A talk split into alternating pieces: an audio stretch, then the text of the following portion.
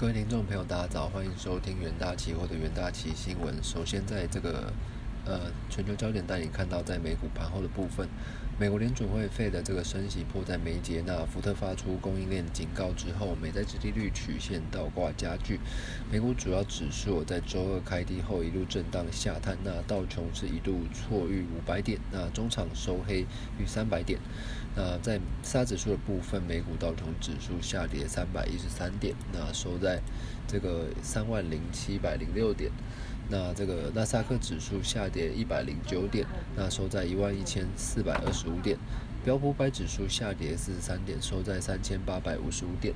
那非成半导体指数则是下跌三十八点，收在两千五百三十九点。那在这个震惊消息方面哦。这个美国联储会将在九月二十日至二十一日召开政策会议，那预计台北时间二十二日凌晨公布利率决策结果。那市场预测这个联储会将宣布升息三码，那联储会呃联邦基金利率水位哦可能会到达这个二零二三年三月升至百分之四点四九才会到顶。那全球央行。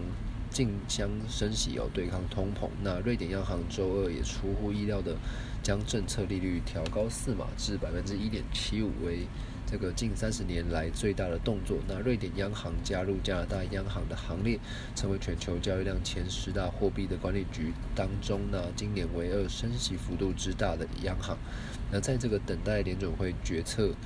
呃之际结果之际哦，那美债殖利率曲线倒挂加剧，美国十年期。美债殖利率仍然是高于百分之三点五，是创二零一一年以来的最高。那两年期美债殖利率逼近百分之四哦，债市是持续 发出更大的这个经济衰退的讯息。而美国能源部周一宣布，将从战略石油储备中出售高达一千万桶石油。那与十一月交货，加上美元走强，原油市场仍然是持续的承压。而这个联合国秘书长。古呃古特瑞斯周二向全球发出了警告，从这个乌克兰战争到这个气候暖化等多重危机困扰的世界当中呢，全球不满的冬天哦，这个即将来临，各国深陷巨大的全球功能的障碍。那呃古特。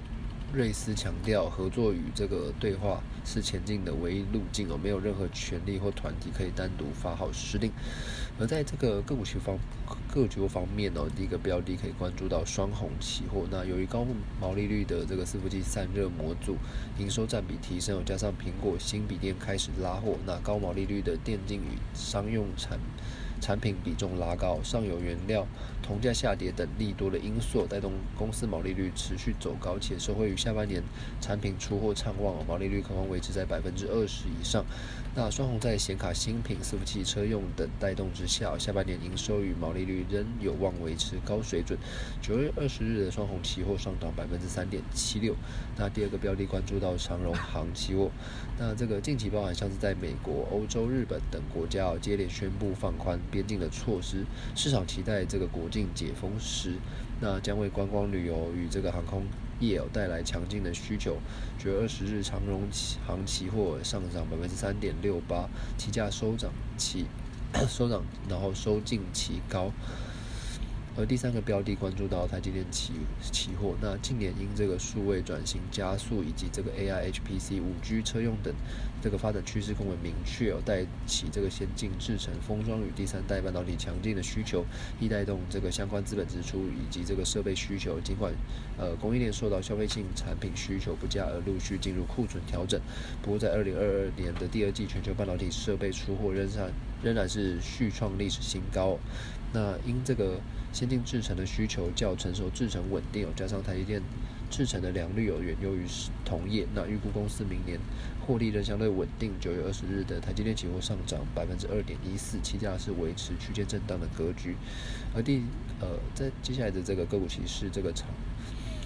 中钢期货，那。这个因中国的防疫政策，这个拖累钢市的需求，近日大陆的这个铁矿砂以及这个废钢价格再度出现下跌，那导致传统的这个金九银十的旺季不旺。九月二十日的中钢期货下跌百分之二点八九的部分，期价是弱势下挫跌破季线。那以上呢就是这个个股期货的标的投呃投资人都可以留意一下。那谢谢各位收听，我们明天元大期新闻再见。